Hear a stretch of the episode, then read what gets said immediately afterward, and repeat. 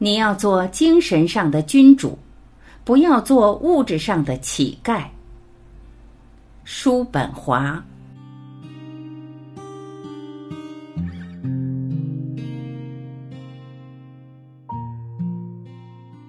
真正独立思考的人，在精神上是君主。哪怕是再大的图书馆，如果它藏书丰富，但却杂乱无章，其实际用处就反不如那些规模虽小却条理井然的图书馆。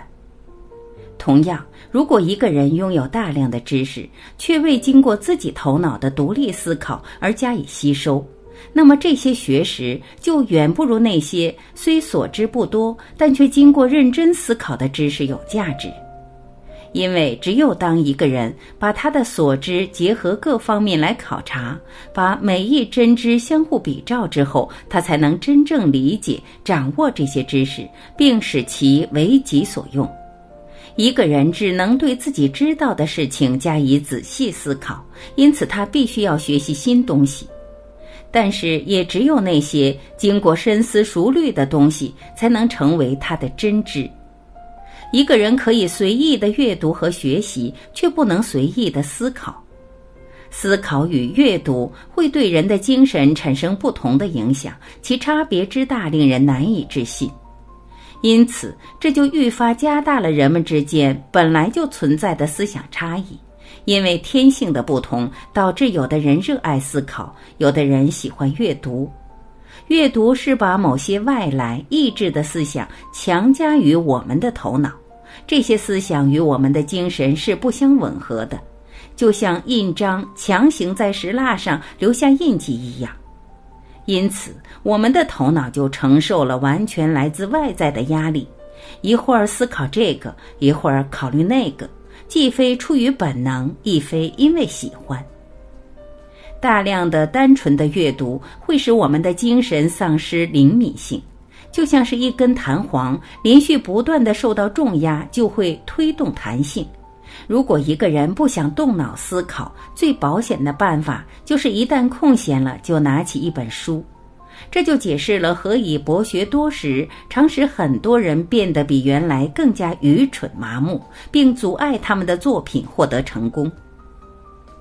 正如蒲白所说，他们始终是不停地阅读别人，却从来不会被别人阅读。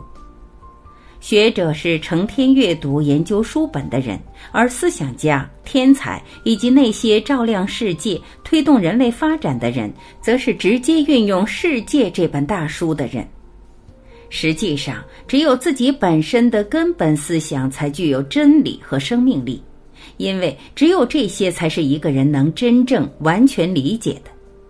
阅读别人的思想，如同吃别人的残羹剩饭，或穿陌生人丢弃的旧衣。通过阅读获得的思想，与自己心中萌发的思想相比，正如史前植物的化石遗迹与春天里蓬勃茂盛的植物相比一样。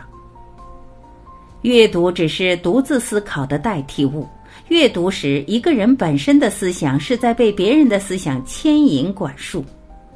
此外，很多书籍都无甚益处，除了向我们表明错误的路径如此之多。如果一个人听从这类书的引导，就会误入歧途。但是，受天赋之引的人，以及独立、自发、正确思考的人，却拥有能够找到正确方向的罗盘。因此。一个人应当只有在自己的思想源泉干涸的时候才去读书，即使是最优秀的头脑，也会经常发生思维停滞不前的情况。因手拿书本阅读而赶跑自己的原创思想，不啻是冒犯神灵的罪过。只有通过自己独立思考获得的知识，才能融入我们的思想体系，成为整个思维体系的一个鲜活部分，并与整体保持一种完整、坚实的联系。独自思考的人，只是在形成自己的见解之后，才知道与权威暗合，此时的权威也同时增强了他们二者的力量。阅读是在用别人的而非自己的头脑来思考，自己的独立思考是要努力形成一个连贯的整体，一个系统，即使它不是严密完备的。没有什么比孜孜不倦的不断阅读，让别人的思想源源不断的进入自己脑中更为有害的事了。那些将一生的时光都花在了阅读中，并从书籍中获取智慧的人，就像是从旅行者的描述中了解一个国家的详细状况的人。这些人可以提供关于这个国家的很多信息，但实际上他们对此地的真实情况并没有连贯、清晰、透彻的了解。而那些一生致力于深思的人，则像是亲自到过某个国家的人，只有他们才真正知道自己所谈的事情，他们对此地的状况完全了解，说起来如数家珍。但是这里有一个小小的困难需要克服：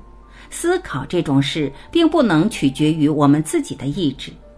一个人只要愿意，就可以随时坐下读书，却不能随时坐下思考。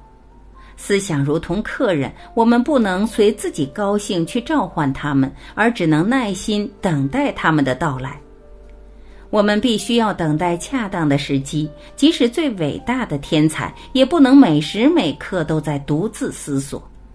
因此，把思考之外的空余时间用来阅读是可取的做法。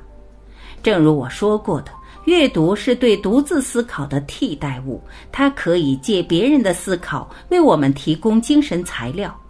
虽然常以一种与我们自己的思维完全不同的方式。除此原因，一个人也不应该读书太多。这样，我们的头脑才不会习惯于思考的替代物，因此而忘却了认识事物的能力，才不会习惯于踏上别人已经走过的道路，遵循别人的思路而忘记自己的思维。当然，更不应该仅仅为了读书而完全放弃对现实世界的关注。单纯的经验和阅读一样，并不能取代思考。纯粹的经验与思考的关系，犹如进食之于消化吸收的关系。当经验吹嘘说只有通过它的发现才推动了人类知识的进步时，就像是嘴巴扬言整个身体的生存只是他的功劳。有思想之人的作品与其他庸人作品的区别，就在于它主题鲜明、内容明确的特点及由此而来的清晰流畅。因为这些人明确清楚地知道自己想要表达的是什么，不管是以散文、诗歌或者音乐的形式，而普通之人却没有这种果断清晰，因此二者之间就很容易区分开来。具有最高思想能力的人的特征是，他们对事物的判断都是直接明确的。他们说的任何东西都是自己思考的结果，其表达见解的方式中也完全显示出这一点。因此，这些人像精神王国的王侯一般，拥有无可辩驳的权威，而其他人只是处在从属的地位。这从他们那缺乏自己特色的表达风格中就可看出。因此，每个真正独立思考的人，在精神领域内全然是为君主。相比之下，那些头脑庸俗的普通大众，随波逐流于各种各样的流行观点、权威说法与世俗偏见之间，使自己的思维受到限制，就像是那些默默服从法律和命令的平民。在现实世界中，哪怕它被认为是多么的美丽、愉悦和迷人、惬意，我们还是不得不受制于万有引力定律来活动，一生都在不停地克服它。但在精神的世界里，我们是了肉体束缚的精灵，不再受重力的控制，也没有了贫困之苦。这就是为何一个完美充沛的精神头脑，在某一神妙时刻从其自身中所得到的快乐、幸福，在现实世界是完全找不到的。浮现在脑中的思想，犹如站在眼前的恋人，我们幻想着自己永远不会忘记这一思想，自己的恋人也永远不会变心。但是眼不见心不想。最精妙的思想，如果不及时写下，也会有被遗忘的危险，再也无法挽回。最心爱的人，如果我们不与之结婚，也难逃被遗弃的命运。